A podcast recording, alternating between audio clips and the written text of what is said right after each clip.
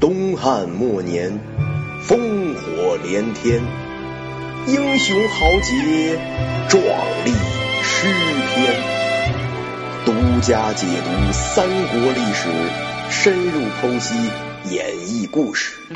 躺着听三国，咱们现在开讲。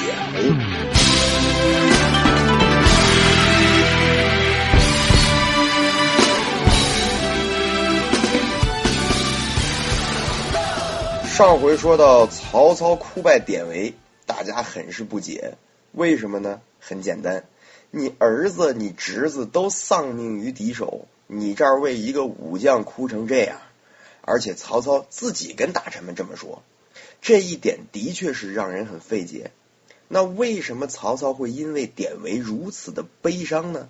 他悲伤的只有典韦一个人吗？其实不然，曹操此时的感叹。太多太多了。第一，曹操和张绣这段交锋被叫做战宛城。宛城之战是曹操损失特别大的一场战役，虽然规模不大，未能影响北方格局，但是长子曹王的阵亡却影响到了之后曹家继承者的选拔，是曹家内耗的一个比较重要的原因。这个呢，我们以后再说。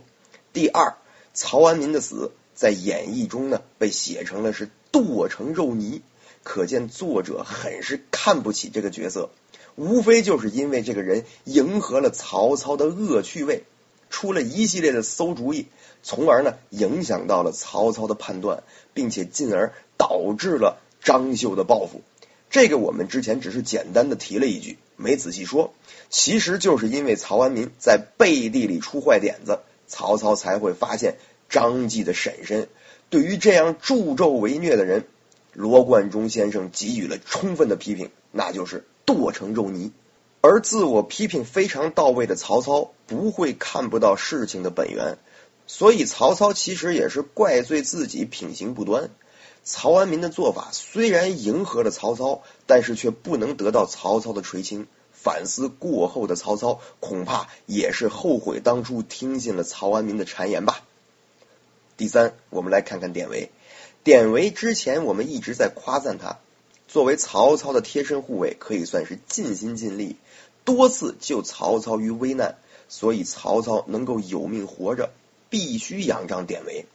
曹操在这个问题上还算是知恩图报，哭败呢也是理所当然。换句话说，典韦可是比自己的几个孩子有用的多。第四。一个为虎作伥，一个为爹作鬼，一个是侄子，一个是儿子，只有典韦是自己非亲非故的重臣。曹操避开亲眷，违纪典韦，也是在告诉大家，在我曹操眼中，没有亲戚和别人的区别，只要你能够为我效力，我就不亏待你，不论你是活着还是死了。这个信号一出，大家其实对曹操的为人就有了一个基本的了解。果然是传闻中的举贤任能，看来这个人还是值得大家卖命的。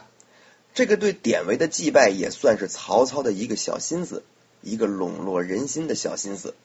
祭拜完的第二天，曹操就班师回家了。这里先不说曹操回家的事儿，说说当初曹操让给吕布送信的事儿。当初曹操是派一个叫王泽的人呢，给吕布送去的诏书，吕布还没反应过来怎么回事呢。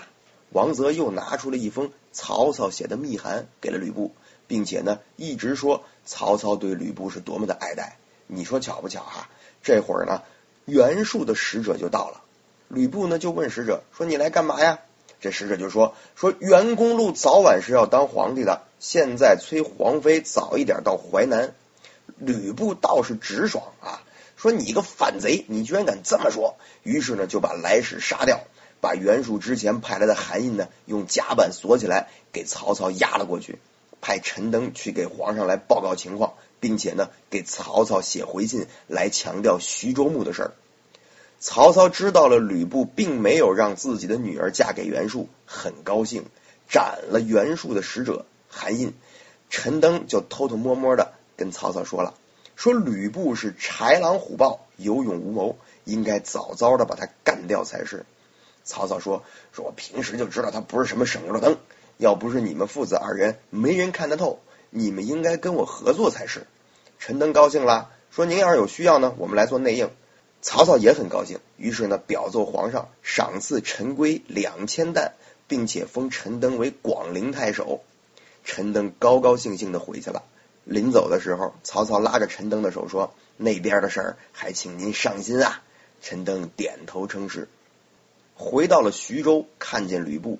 吕布问陈登：“说这个曹大人怎么说呀？”陈登说：“赏我父亲不少粮啊，封我为广陵太守。”吕布一听不干了：“你这你是忘了你去干嘛了吧？我让你给我讨个徐州牧回来，你倒好，为自己求出路去了。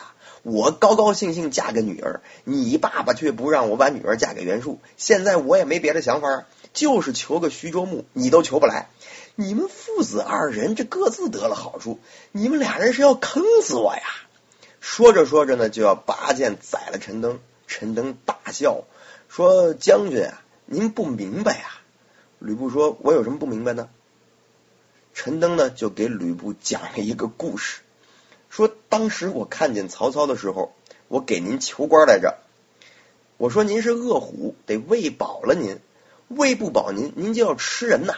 哎，这句话已经很够意思了，滴水不漏啊！既摆出了您的威风，也告诉了曹操给您封官的重要性。这曹操当时就乐了，说：“不是我说的那样，说您像是鹰，得饿着。